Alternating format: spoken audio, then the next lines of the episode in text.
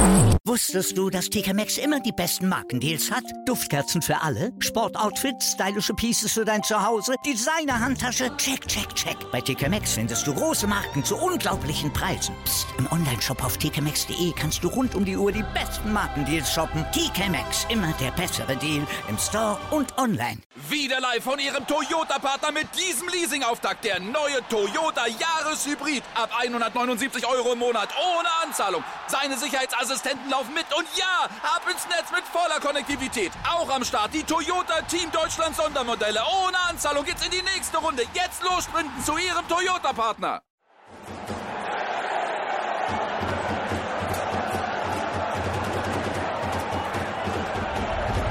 Hoffefunk, der Fußballpodcast zur TSG 1899 Hoffenheim auf meinsportpodcast.de.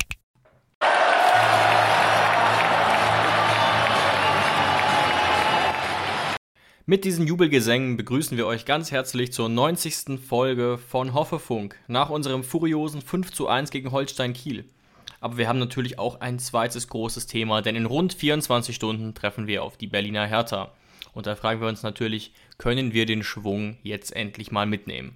Aber zunächst mal, Jonas, aus meiner Sicht war doch die Erwartungshaltung deutlich, deutlich niedriger. Du hast, glaube ich, 2 zu 0 getippt nach regulärer Spielzeit und ich habe sogar 2 zu 0 getippt nach Verlängerung, nach 120 Minuten und da wurden wir dann doch positiv überrascht.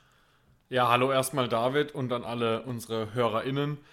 Ähm, ja, du hast recht, so hoch habe ich es nicht getippt, aber tatsächlich ich habe ich ähm, 3 zu 0 getippt und nicht 2 0. Ah, okay, sorry. Okay, dann warst du ja zumindest mal auf der richtigen Fährte. Ja, aber wo du recht hast, ich habe letzte Woche gesagt, oder nicht letzte Woche, letzte Folge, habe ich gesagt, dass ich glaube, es wird ein zähes Spiel. Und jetzt, klar, 5 zu 1 liest sich nicht so, als wäre es zäh gewesen, aber ob es zäh war, können wir ja jetzt dann mal besprechen. Ganz genau. Und es war ja auch so ein bisschen besonders, was man auf jeden Fall sagen muss. Das Spiel ging meiner Meinung nach los wie die Feuerwehr. Direkt mit einem sehr frühen Tor, direkt mit einer riesigen Chance. Ähm, früh auch Kiel direkt am Anfang mit einer großen Chance. Also da hat man direkt in den ersten acht Minuten eigentlich drei krasse Torannäherungen gesehen. Und das war auf jeden Fall jetzt mal aus objektiver Sicht etwas unerwartet. Fast kein Abtasten, würde ich zumindest sagen. Ähm, und Mut auf beiden Seiten. Und übrigens auch auf Seiten Kieler. Ich weiß nicht, Jonas, ob du das genauso siehst, aber dafür, dass die Kieler äh, in der zweiten Liga spielen und da gerade hinten rumdümpeln, standen sie doch sehr offensiv, sehr mutig und wir natürlich auch. Ähm, und das hat am Anfang vielleicht auch diesen Ausschlag gegeben, dass wir dann nach acht Minuten schon ähm, ja, als Zuschauer auch wieder hellwach waren. Ja, also ähm, eigentlich muss man sagen, dass das ganze Spiel eigentlich und nicht nur der Start des Spiels ziemlich wild war. Der einzige Unterschied war, dass wir natürlich als Bundesligist mehr Chancen hatten ähm, und dann am Ende auch mehr Tore gemacht haben, aber es war wirklich wild auf beiden Seiten. Und ähm, um mal so ein bisschen den Matchplan von Holstein Kiel zu verteidigen, ähm, also sie haben sich auf jeden Fall äh, gut verkauft, muss man schon sagen. Ähm, man kann eigentlich nicht so richtig ja. glauben, wie eine Mannschaft, die spielerisch, und das ist man ja von Zweitligisten nicht immer gewohnt, die spielerisch so gute Chancen gegen uns rauskreiert, wie diese Mannschaft äh, in der zweiten Liga momentan noch so schlecht sein kann. Das Einzige, was natürlich extrem bitter war für Holstein Kiel, ist, was willst du natürlich nicht gegen den Bundesligisten? Ein frühes Gegentor. Und genau das ist passiert und dann haust du dir den auch noch selber rein. Ja. Ähm, natürlich muss man sagen, ähm, dass das Gegentor eigentlich nicht in der Mitte durch Vandenberg gefallen ist, sondern das Gegentor ist eigentlich früher gefallen, als äh, Rütter richtig, richtig einfach an Lorenz vorbeikommt. Ich meine, du erinnerst dich, er kam da mit einem Beinschuss, den er, glaube ich, nicht mal wirklich so geplant hatte, falls doch Chapeau. Ähm, aber er kam da relativ einfach an ihm vorbei. Und dann hatte Vandenberg trotz seiner Erfahrung ja, eigentlich keine andere Möglichkeit, als es zu versuchen, weil hinten dran wäre unser Rekordtorschütze schon bereit gewesen. Ja, und ich muss auch noch mal ganz kurz für diejenigen, denen das sehr wichtig ist, das sortieren. Ich habe hier zwei, drei Zahlen durcheinander geworfen. Die frühe Chance von Kiel war schon innerhalb der ersten Minute. Das Eigentor war nach drei Minuten. Und nach acht Minuten war dann die nächste Riesenchance. So rum war es. Ähm, aber spielt ja keine Rolle, worauf wir hinaus wollten. Sehr früh, sehr viel Action und natürlich auch zu einem gewissen Grad unglücklich, denn auch die Kieler haben für ihre Verhältnisse relativ viel Feuer gemacht am Anfang. Aber man muss auch sagen, dieses Feuer ähm, hätten wir eigentlich schon früh, äh, viel früher bestrafen müssen. Und äh, bestrafen müssen, also da, da spreche ich jetzt vor allem einen Spieler an. Und der trägt bei uns die Nummer 10. Der eigentlich ich, will, ich bin mir gar nicht sicher, ob ich sagen will, dass er seine Chance genutzt hat. Da bin ich jetzt auf deine Meinung gespannt. Hat Munas Dabur seine Chance genutzt? Weil auf der einen Seite muss man sagen, er war wieder unfassbar fleißig, hat Chancen kreiert, ähm, war eigentlich saustark. Er hat ein Spiel gemacht, wo man hätte drei Tore schießen können. Und am Ende schießt er in Anführungszeichen nur ein Tor. Und man fragt sich so ein bisschen, war das jetzt ein gutes Spiel? Oder war das ein schlechtes Spiel von Munas? Was ist da deine Einschätzung? Ja, schwierig. Es wirkte lange so, als ob er sozusagen sehr un unglücklich irgendwann ausgewechselt werden wird. Aber dann kam ja noch das Tor nach einem sensationellen Doppelpass mit äh, Robert Sko. Und das ist dann wieder irgendwie, wie öfter im Leben oder im Fußball, dieses Tor war so viel schwerer herauszuspielen, aber auch zu verwandeln als die Situation davor. Ne, man erinnere sich, Tor mit dem Außenriss ähm, mit rechts quasi ins linke Eck mit dem Außenriss, allein vom Winkel her schon relativ schwierig. Und ausgerechnet der geht dann rein. Und deswegen würde ich da Sebastian Hoeneß in seiner Einschätzung zustimmen, dass er die Chance eher genutzt hat, wenngleich er, glaube ich, noch mehr hätte auf sich aufmerksam machen können. Was einfach krass war, ist, dass er, obwohl, das zeigen alle Statistiken, obwohl Kiel auch relativ viel den Ball hatte, 48%, und Kiel relativ viele Pässe an den Mann gebracht hat und auch ähm, 10 Schüsse abgegeben hat, war Munas Dabur an sehr vielen Situationen irgendwie beteiligt. Ne? Und gerade, er hat eine Top-Chance auch vergeben, aber da, da, dribbelt er zunächst mal zwei Spieler aus. Und da denkt man sich auch, äh, also man war quasi sehr überrascht, weil das ist eine Situation, die hätte man so eigentlich höchstens von Kramaric erwartet in der Form. Mhm. Ähm, auch nicht von einem Bebu. Also wenn man mal ganz genau die Laufwege von Bebu analysiert, das sieht man nie. Und ehrlich gesagt, ne, von der Bur sieht man das auch nicht so oft. Deswegen ja, waren wir ja so überrascht, ja. dass er da sozusagen zwei Spiele austänzelt und dann halt äh, äh scheitert an Gelios leider. Viel bitterer war aber eigentlich die, die andere Chance, wo er komplett frei war. Den er drüber geschossen hat. Genau, das war die größte Chance. Zusammen übrigens der mit Andrei, wo er Mutterseelen alleine aufs Tor zuläuft. Und ich weiß nicht, ob du es gesehen hast. Ähm, das TSG eSports Team war komplett im Stadion und saß hinter dem Tor und haben dann ab und zu mal auf Insta was gepostet und die meinten, ähm, auch in Richtung von Munas und Andrei, denen fehlt heute grünes Time Finish. Und das, den Eindruck hatte man wirklich. Ja, aber an dem Punkt äh, zu Munas mal eine provokante These. Ähm, den, die These möchte ich mal ein bisschen aufbauen wie einen sehr schlechten Witz. Woran erkennt man einen Zweitliga-Verteidiger? Daran, dass Munas Dabur so einfach vorbeikommt. Ah, weiß ich nicht. Weiß ich nicht. Ich sage nicht, dass es meine Meinung ist, aber äh, das stimmt natürlich nicht. Wir haben in der Vergangenheit auch schon viele Tore von Munas Dabur gesehen, vor allem auch aus seinen äh, Zeiten bei Salzburg oder Sevilla. Also wir wissen, dass er es eigentlich kann. Aber ähm, er hat es einfach in der Bundesliga diese Saison oder auch schon längere Zeit überhaupt nicht mehr gezeigt. Also bis jetzt ist der Auftritt seit, seit wann? Ich weiß es nicht. Also mindestens seit seiner Corona-Erkrankung wirklich sehr unglücklich von Munas Tabur. Also da enden eigentlich gegen Bundesliga-Verteidiger diese Dribblings eigentlich in einem Konter äh, gegen uns. Und auf einmal kommt er da an diesen Spielern vorbei. Und man sieht es ja auch bei Jorginho Rütter beim 1 zu 0 in der dritten Minute, dass man vielleicht schon ein bisschen einfacher vorbeikommt an diesen Spielern. Ähm, oder würdest du sagen, das lag äh, an diesem, bei diesem Spiel nicht an, den, an der Klasse der Verteidiger, sondern da hat Munas Dabur einfach mal wieder gezeigt, was er kann?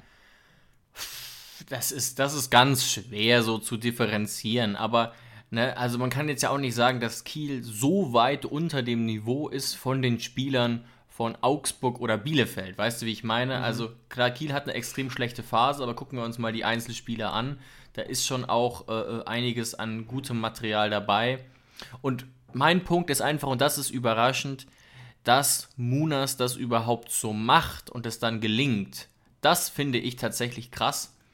Ähm, und äh, wie gesagt, auch lustig, dass dann eben die andere Chance mehr oder weniger reingeht. Aber wo Hoeneß einen Punkt hat, und das ist quasi genau sein Wortlaut gewesen, mhm. er war an extrem vielen äh, Torchancen indirekt mitbeteiligt beim das Herausspielen. Stimmt.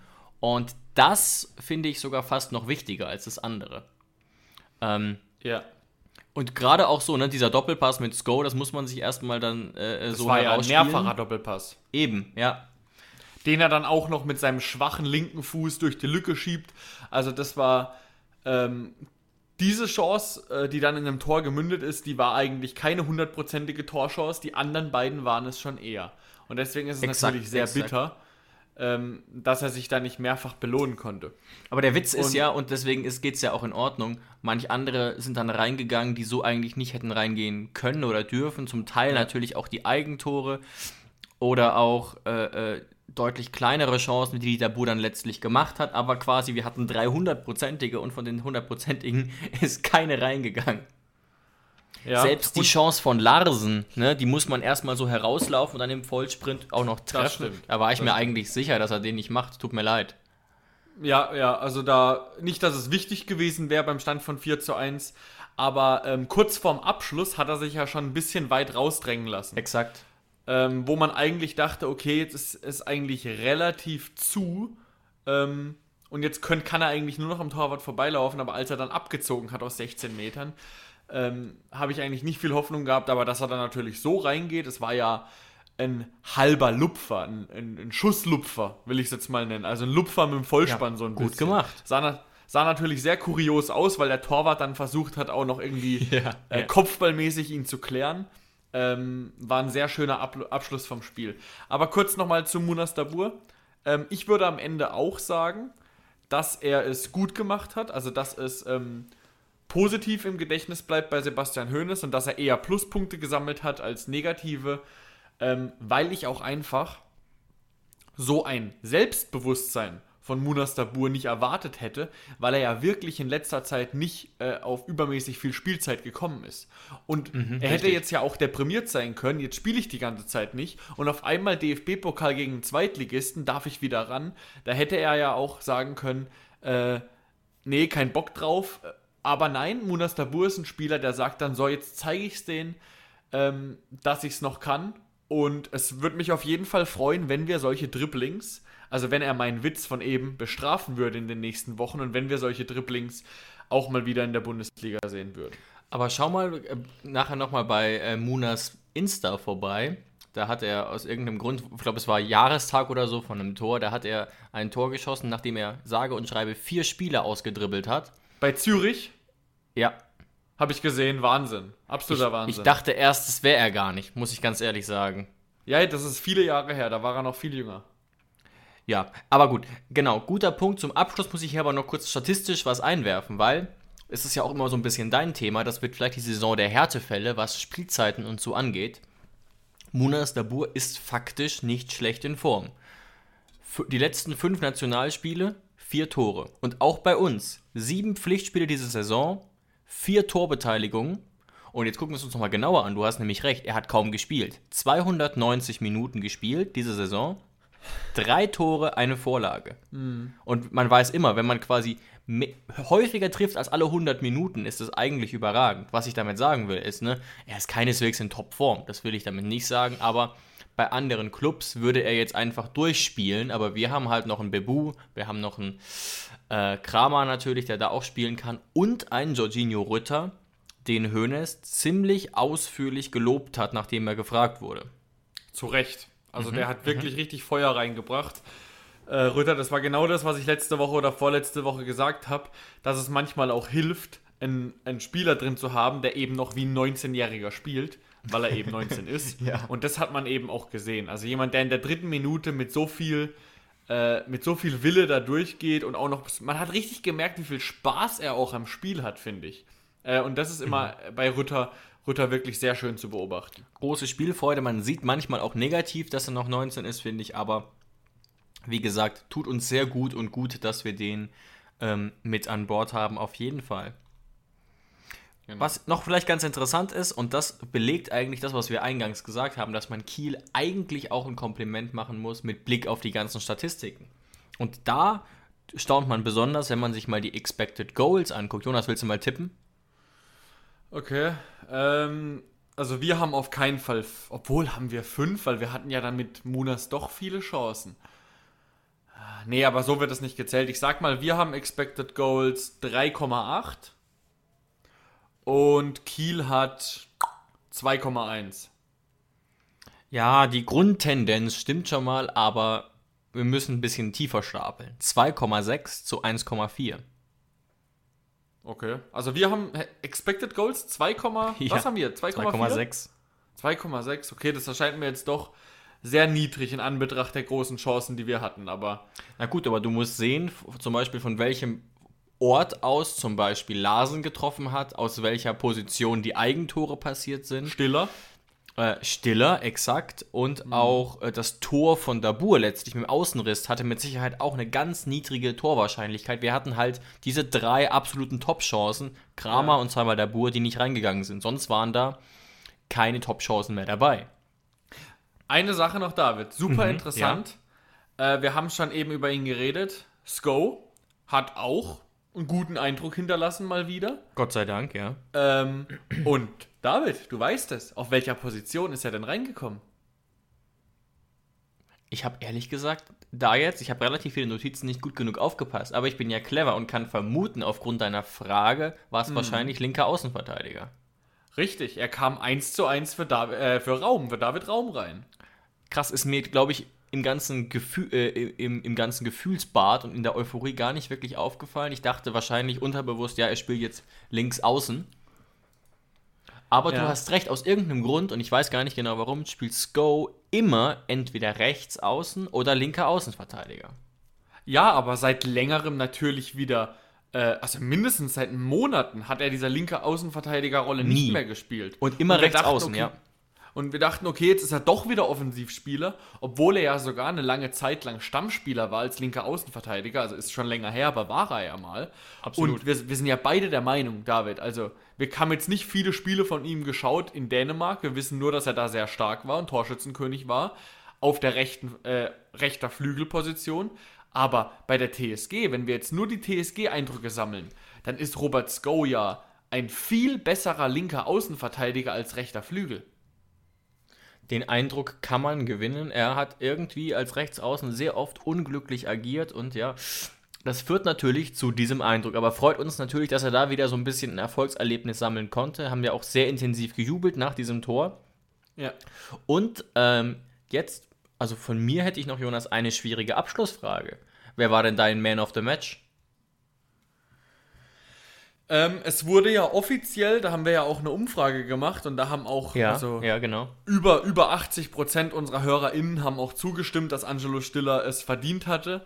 Ähm, ob, ich weiß jetzt gar nicht, ob er mein Man of the Match war. Ich hatte ihn eigentlich gar nicht so wirklich auf dem Schirm. Also, es spricht viel für ihn, weil er zum Beispiel eine Passquote von 96% hatte, weil er super zweikampfstark war, also er war präsent. Ähm, aber ich überlege gerade, ob mir jemand anderes nicht noch besser im Gedächtnis geblieben ist. Ähm, ja, so Stiller gehört auf jeden Fall mal zu meinen Top 3 oder 4. Und wo, wer auch noch dazu gehört, ist auf jeden Fall Akpo gehört wieder dazu. Er hat sowohl die Hereingabe gegeben äh, fürs zweite Eigentor, er war defensiv stark, er hat die Vorlage gegeben auf Angelo Stillers Tor. Ähm, Rütter auf jeden Fall.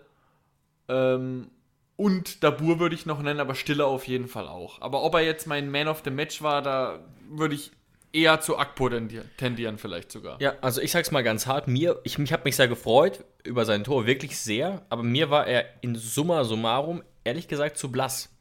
Und ich fand, und da stimmt mir der Kicker tatsächlich auch zu, also der Kicker gibt Stiller die 2,5, Rütter die 2,5 und Dabur die 2,5 und ich fand Rütter und Dabur beide wesentlich präsenter und spielentscheidender letztlich. Ähm, und würde mich eben zwischen denen entscheiden, aber verweigere an der Stelle mal die Entscheidung, weil das ist äh, echt schwierig äh, dann, dann so festzumachen. Ja, also er hat auf jeden Fall sehr stark gespielt. Ja. Das können wir so festhalten. Ähm, das heißt, Sebastian Hoeneß muss auch mal wieder Angelo Stiller äh, im Hinterkopf behalten. Also der, der möchte auch auf seine Spielzeit kommen und äh, performt immer gut äh, für, für, für seine wenige Erfahrung, die er hat. Also das macht, dieses Spiel hat die Situation für Sebastian Hoeneß nicht gerade einfacher gemacht. Exakt, exakt. Und damit sind wir doch eigentlich schon beim zweiten Block. Ja, abschließend möchte ich noch eine Sache zu Kiel äh, sagen, zu dem Spiel. Das habe ich mir vor, vorab überlegt. Und zwar bin ich mit zwei Dingen sehr zufrieden und mit zwei Dingen unzufrieden. Mit also Bezug, bezogen auf das Spiel gegen Kiel. Und zwar zufrieden bin ich erstens mal natürlich mit dem Ergebnis. Muss man natürlich hochzufrieden sein. Wir sind im Achtelfinale vom DFB-Pokal, haben 5 zu 1 gewonnen, also damit muss man sehr zufrieden sein. Und ich bin noch zufrieden mit der Art und Weise, wie wir uns die Chancen herausgespielt haben, mit der Spielfreude. Damit bin ich zufrieden. Und jetzt die zwei Dinge, mit denen ich äh, unzufrieden bin. Und zwar erstens mal mit der Chancenverwertung. Also, das ist ja das Offensichtliche eigentlich. Also, da, da sind wir da zu leichtfertig mit den, mit den Großchancen umgegangen.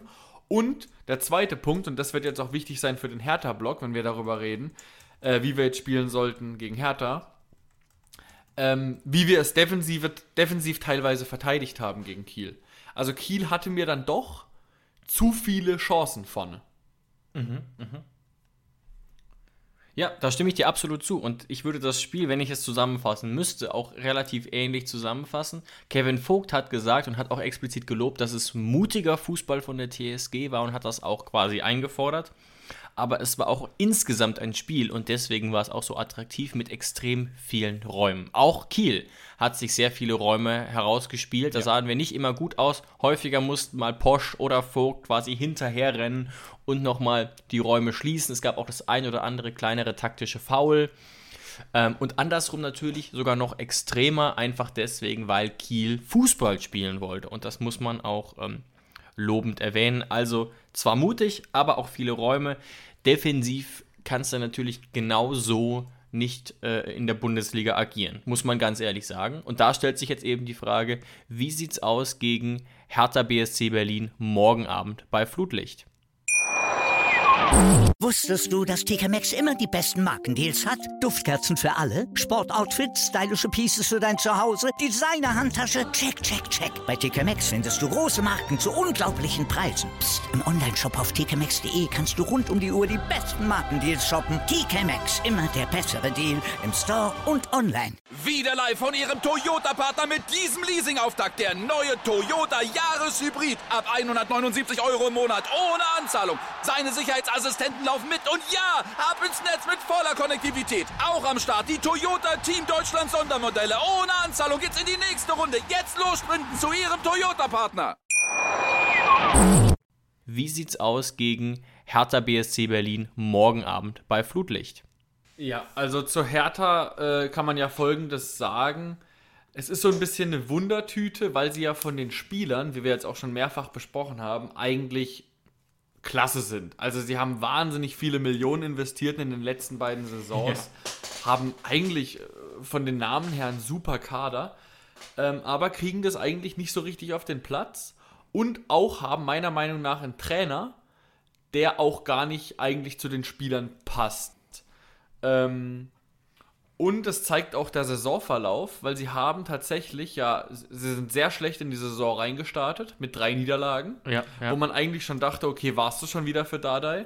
Null Punkte nach drei Spielen, aber dann haben sie sich so ein bisschen gefangen und jetzt äh, sind die letzten drei Spiele tatsächlich äh, mit einem Sieg geendet. Also erstmal gegen, gegen Frankfurt 1 zu 2 gewonnen, dann gegen Hertha, äh, gegen, gegen Gladbach 1 zu 0 gewonnen und jetzt natürlich gegen Preußen Münster 3 zu 1 gewonnen.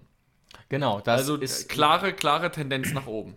Genau, und das sagt auch Sebastian Hoeneß. Heute auf der PK hat er das gesagt, eine wiedererstarkte Hertha wird da morgen anreisen.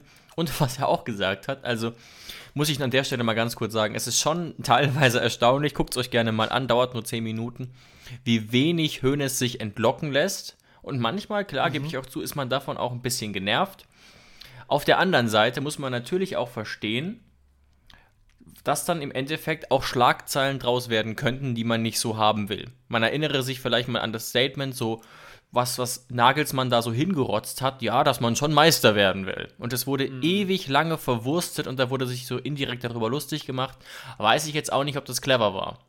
Und da habe ich jetzt nur eins von mehreren Beispielen aus der PK, Jonas, wo er gefragt wurde, ähm, ob Olli Baumann seiner Meinung nach zu den Top 3 Keepern in Deutschland gehört. Und das wäre natürlich so eine typische Frage gewesen, da hätte Nagelsmann was Klares zu gesagt. Und wäre damit aber vielleicht dann auch wieder auf die Schnauze gefallen oder hätte Kontra bekommen von anderen Trainern, bla bla bla. Und, Nagel, äh, und Hoeneß hat natürlich einfach nur Olli gelobt und gesagt, er ist absolute Bundesligaspitze und einer der Besten. Aber ein Highlight hatte Hoeneß auch in der PK und da hat er meiner Meinung nach einen sehr schönen Satz gesagt. Mit so einem kleinen Schmunzeln hat er gesagt, die Hertha hat in den letzten zwei Jahren ein ganz ordentliches Volumen an Kohle in die Hand genommen. Ja. Sehr schönes Bild. Ja. ja, und meinte dann aber auch, dass der Kader da mehrmals durchgeschüttelt wurde. Also machen wir mal Hönes Deutsch, Deutsch Hönes an der Stelle. Im Prinzip ist das doch relativ direkte Kritik so ein bisschen an der, an der Transferpolitik, die ganz offensichtlich nicht funktioniert hat, aber das wissen mehrere aktuell, dass das so ist. Genau, weil ein Kader sollte ja eigentlich nicht durchgeschüttelt sein, sondern ähm, mit Verstand zusammengewürfelt sein und, und nicht aufgebaut. Nur, genau, peu wild, peu aufgebaut. wild irgendwas gekauft äh, werden. ja, genau. Und Jonas, ähm, hast du einen Zusammenhang rausgefunden, warum die Hertha jetzt nach einem katastrophalen Saisonstart sich wieder gefangen hat, weil ich habe sozusagen eine Korrelation erkannt. Ja, sie, sie äh, spielen wieder deutlich defensiver, also sie sind viel Auch? mehr darauf mhm, bedacht, mhm, ja. äh, keine Gegentore zu kriegen. Oder was meinst du? Auch, und das macht mir natürlich auch ein bisschen Sorgen und wahrscheinlich auch vielen unserer Hörer, nehme ich an. Und gehen, gehen wieder auf Konter und wenn du jetzt gezielt mhm. Spieler wissen willst, also wer auch nee, in den nee, letzten das, Wochen wieder. Da können, da können, wir gleich drauf eingehen, nochmal auf Aha. Spieler. Da hat sich natürlich auch was getan, richtig? Ja. Sie sind gegangen zurück auf die Viererkette. Dardai mhm. hat jetzt einige Spiele lang die Fünferkette genutzt, hat nicht so gut funktioniert. Überraschenderweise hat die Hertha übrigens generell kein festes System, was mich überrascht. Hätte ich jetzt bei Dada irgendwie erwartet, muss ich ehrlich sagen. Ähnlich wie wir, Zwinker, ja. Zwinker. Aber, aber die Hertha hat jetzt in den letzten Spielen stets Viererkette gespielt, meistens mit einer Spitze. Allerdings, ne, tatsächlich aus unserer Sicht leider relativ tiefstehend mit zwei Sechsern. Und zwar Askasiba und Serda. Also von Offensive kann da keine Rede sein. Mhm. Aber das könnte damit auch zusammenhängen. Also ich will deine Analyse jetzt nicht schlecht reden, weil es durchaus so sein kann, dass es geplant war von Dardai. Aber ähm, zum Beispiel Niklas Stark, der ja sonst immer gespielt hat, glaube ich meines Wissens auch Kapitän ist von der Hertha, war verletzt. Das heißt, hätte mhm. natürlich gut sein können, dass er nur deshalb auf die Viererkette gegangen ist. Kann man nicht wissen.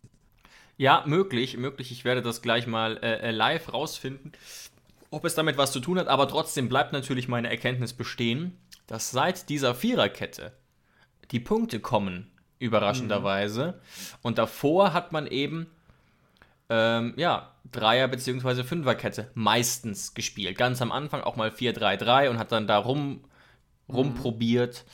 Ähm, also, wenn wir uns jetzt mal nur auf unser Köln-Spiel beziehen, oder jetzt auch das Kiel-Spiel in Welle, klammern mal das Bayern-Spiel aus, dann ist es eigentlich ja das komplette Gegenteil von uns.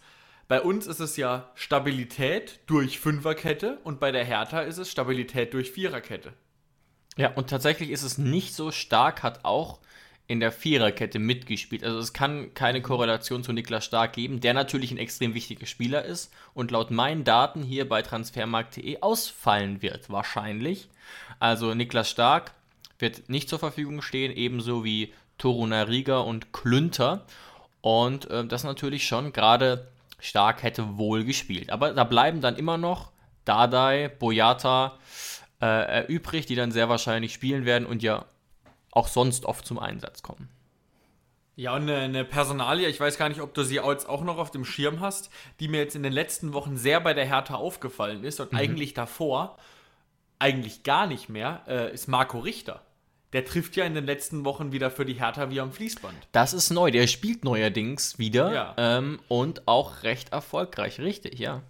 Ich weiß sogar noch, ich weiß gar nicht, ob es dieses Jahr oder sogar letztes Jahr war, also vor zwei Jahren sogar, äh, bei unserer Folge Transferkarussell, hatte ich einmal sogar Marco Richter mit drauf. Da Ich hat er aber damals, glaube ich, noch bei Augsburg gespielt. Genau, also wäre auf jeden Fall naheliegend gewesen. Langsam kommt er natürlich auch in ein gewisses Alter, wobei, ja, 23 ist doch noch kein, kein Alter. Aber er hat gerade so einen kleinen Höhenflug und spielt da jetzt meistens rechts außen und auch neu im Zentrum spielt jetzt, seit es wieder besser läuft, Christoph Piontek. Und eben nicht mehr wie vorher teilweise Jovetic, Selke. War jetzt im Pokal natürlich ein bisschen anders, aber ich persönlich gehe zumindest davon aus, dass man im Pokal ähm, bewusst auch rotiert hat, da es ja auch nur gegen Preußen Münster ging. Was, und du willst mir jetzt wirklich erzählen, dass äh, der, der Star-Einkauf Ishak Belfodil gar nicht eine Rolle spielt? Ja, auch eine, natürlich eine spannende Personalie, die allerdings tatsächlich, also Belfodil spielt ja. Selten natürlich Stamm, aber er kommt auf seine Minuten, was ich auch Gegen nicht Preußen hat er getroffen. Genau, gegen Preußen Münster hatte er sein Debüt, glaube ich, jetzt im sechsten Spiel, sein Tordebüt, also könnte schlechter laufen.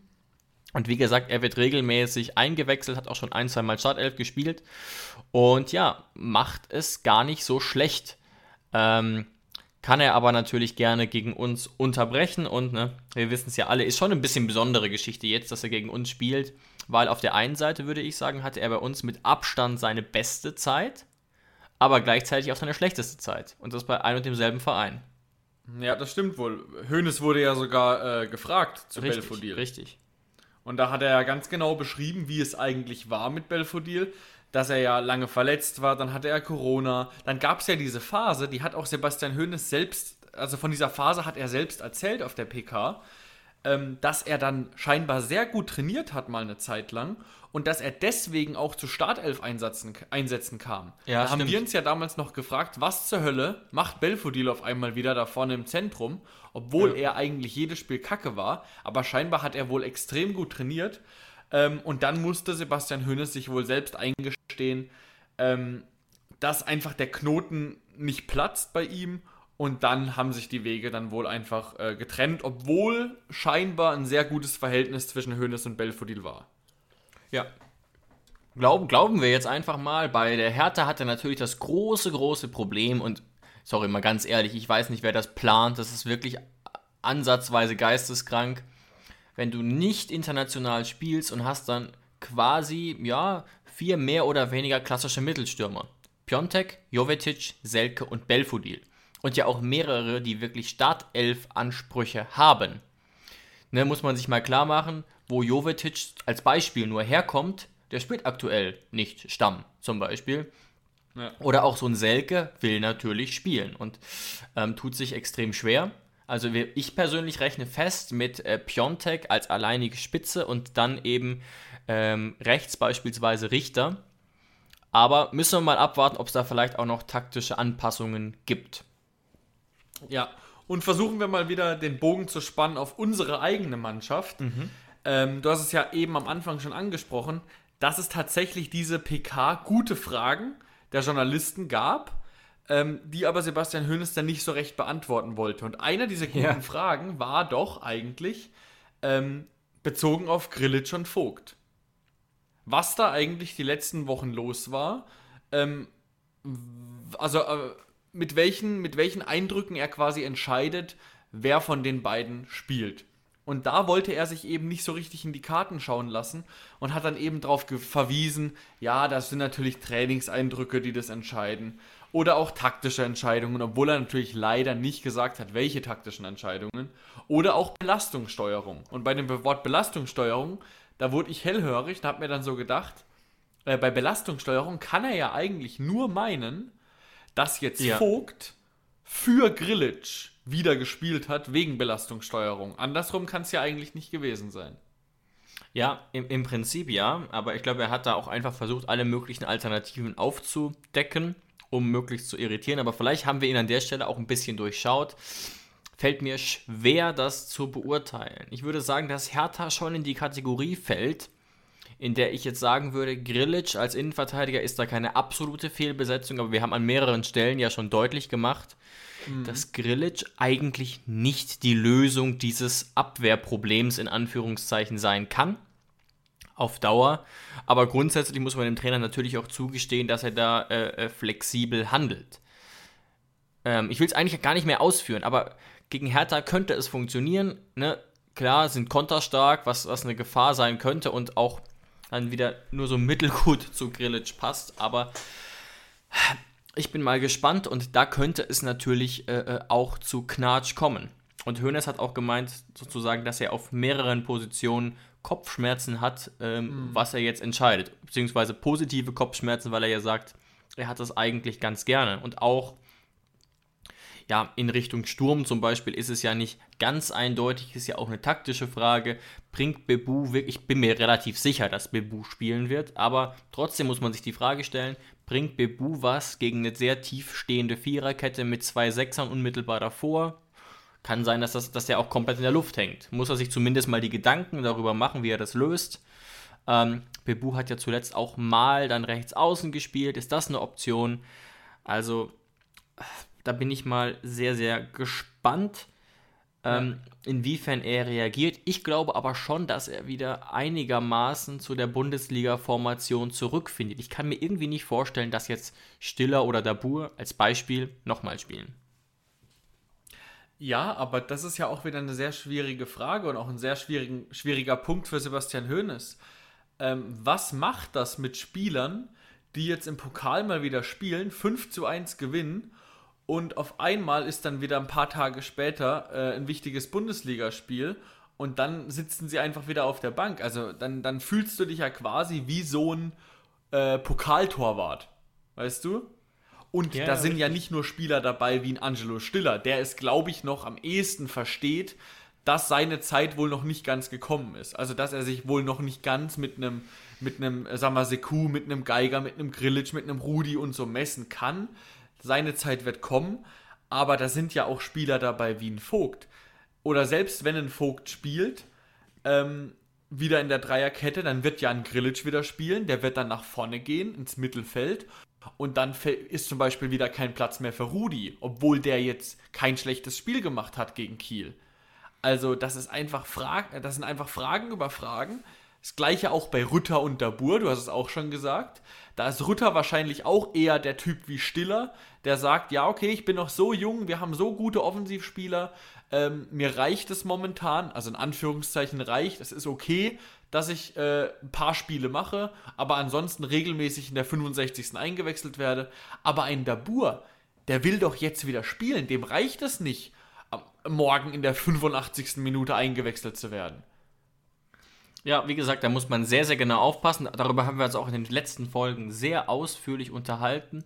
Meine Tendenz ist einfach nur, es wird nicht viel Varianz geben. Die meisten werden wieder sozusagen zurück ins zweite Glied drücken müssen. Ich mhm. wünsche mir aber, dass er sozusagen zum Teil ein bisschen flexibel auf die guten Leistungen von den genannten Spielern äh, reagiert, zumindest im einen oder anderen Fall. Kann ja auch mit Einwechslungen sein. Also wenn Dabur dann vielleicht mal als Belohnung nicht erst in der 85. kommt, sondern mal in der 60. kann es ja auch schon äh, eine Art Belohnung sein. Ja, absolut. Dann reden wir doch zum letzten noch ganz, ganz kurz darüber, wieso unser Gefühl ist. Also mein Gefühl ist eigentlich so ein bisschen ähnlich wie unsere Bilanz auch gegen die Hertha und die ist doch recht gut. Die Hertha ist jetzt nicht unbedingt einer unserer Lieblingsgegner, aber gehört zumindest ähm, auf die bessere Seite, auf jeden Fall.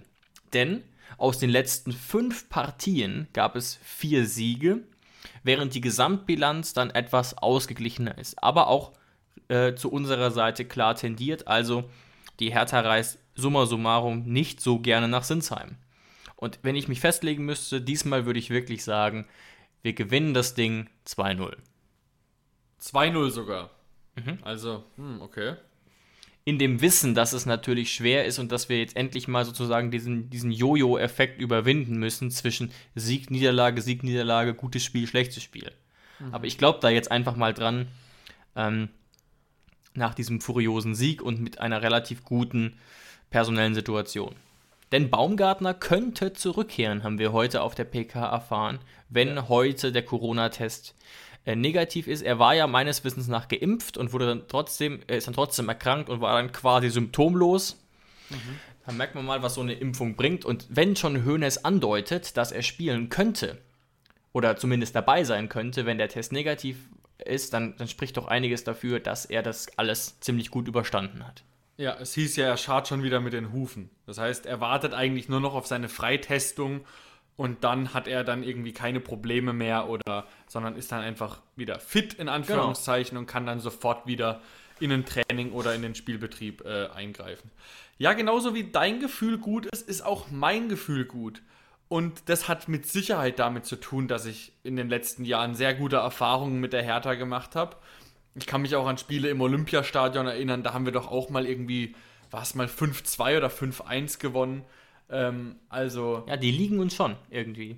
Ja, die liegen uns. Und das, das kann man ja auch sehr einfach erklären, weil die in den letzten Jahren offensiv gespielt haben, aber es nicht richtig auf die Kette gekriegt haben. Jetzt ist nur die Frage, wenn Dardai sich jetzt in den letzten Spielen wieder darauf besinnt hat, eher defensiv zu stehen, zum Beispiel gegen Gladbach. Das war ein Abendspiel gegen Gladbach, da haben sie 1 zu 0 gewonnen. Da sind sie in der ersten Halbzeit in Führung gegangen und haben dann in der zweiten Halbzeit das wirklich mit dem Tod verteidigt.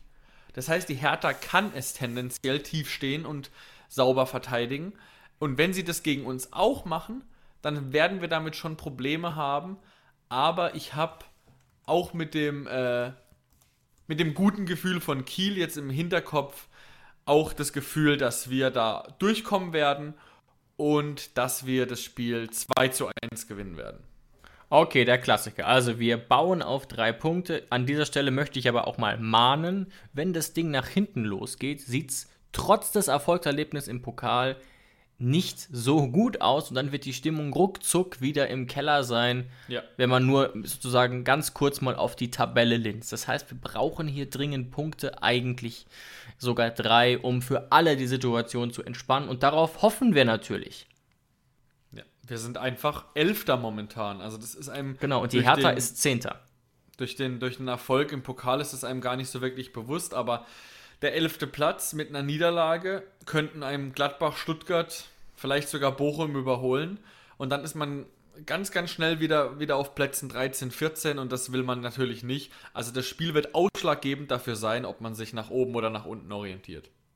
Genau, wir sind sehr gespannt auf morgen 2030 bei der Zone und freuen uns, wenn ihr in der nächsten Woche wieder bei Hoffefunk einschaltet. Genau. Vielen Dank fürs Einschalten und bis nächste Woche. Ciao, ciao, macht's gut. Tschüss. Wieder live von Ihrem Toyota-Partner mit diesem Leasing-Auftakt. Der neue Toyota Jahreshybrid. Ab 179 Euro im Monat. Ohne Anzahlung. Seine Sicherheitsassistenten laufen mit. Und ja, ab ins Netz mit voller Konnektivität. Auch am Start die Toyota Team Deutschland Sondermodelle. Ohne Anzahlung geht's in die nächste Runde. Jetzt los zu Ihrem Toyota-Partner.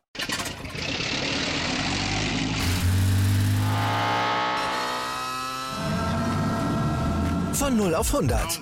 Aral feiert 100 Jahre mit über 100.000 Gewinnen. Zum Beispiel ein Jahr frei tanken. Jetzt ein Dankeschön, rubbellos zu jedem Einkauf. Alle Infos auf aral.de. Aral, alles super.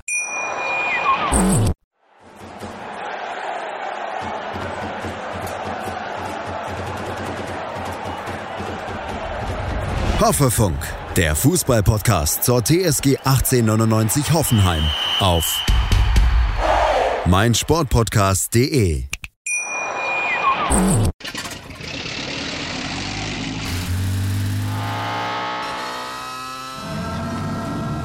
Von 0 auf 100. Aral feiert 100 Jahre mit über 100.000 Gewinnen. Zum Beispiel ein Jahr frei tanken. Jetzt ein Dankeschön, rubbellos zu jedem Einkauf. Alle Infos auf aral.de. Aral, alles super. Ich habe mich natürlich schockverliebt, weil die war wirklich ganz, ganz klein. So begann die Mensch-Hund-Beziehung zwischen Christina und Tierschutzhund Frieda. Und wie es danach, nach dem ersten Moment der Verliebtheit, so weiterging und welche Klippen es danach zu umschiffen galt, das hört ihr in der neuen Ausgabe von Iswas Dog, dem Podcast für harmonische Mensch-Hund-Beziehungen. Iswas Dog? Mit Malte Asmus. Überall, wo es Podcasts gibt.